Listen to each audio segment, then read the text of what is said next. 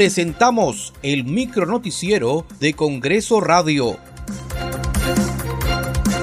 ¿Cómo están? Les saluda Danitza Palomino. Hoy es lunes 8 de agosto del 2022. Estas son las principales noticias del Parlamento Nacional.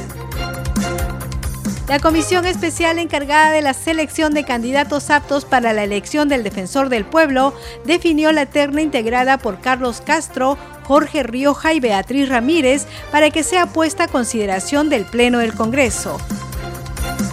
El presidente de la Comisión Especial, Idelso García, informó que esa lista será presentada oficialmente a la presidencia del Congreso de la República hoy lunes 8 de agosto.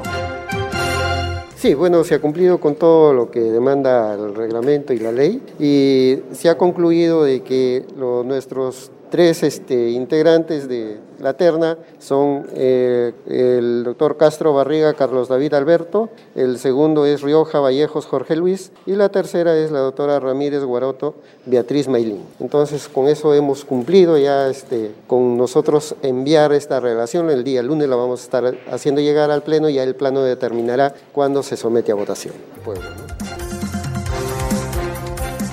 La presidenta del Congreso, Lady Camones, recibió a la fiscal de la Nación, Patricia Benavides, quien estuvo acompañada de su equipo de funcionarios para exponer la problemática que aqueja al Ministerio Público. Escuchemos a la presidenta del Congreso, Lady Camones.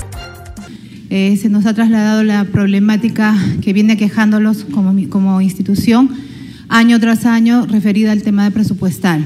Se nos ha comunicado que el Ministerio Público viene atravesando una seria crisis no solamente por falta de personal administrativo, operativo, sino sobre todo por falta de personal eh, o de fiscales. El congresista Edwin Martínez saludó la promulgación de la ley que elimina el límite de edad máxima para el ejercicio de la docencia universitaria.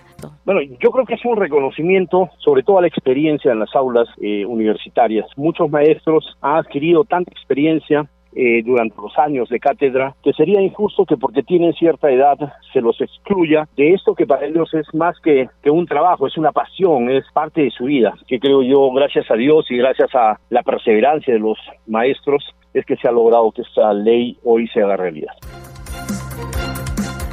Muchas gracias por acompañarnos en esta edición. Nos reencontramos mañana. Hasta aquí el micro noticiero de Congreso Radio, una producción de la Oficina de Comunicaciones del Congreso de la República.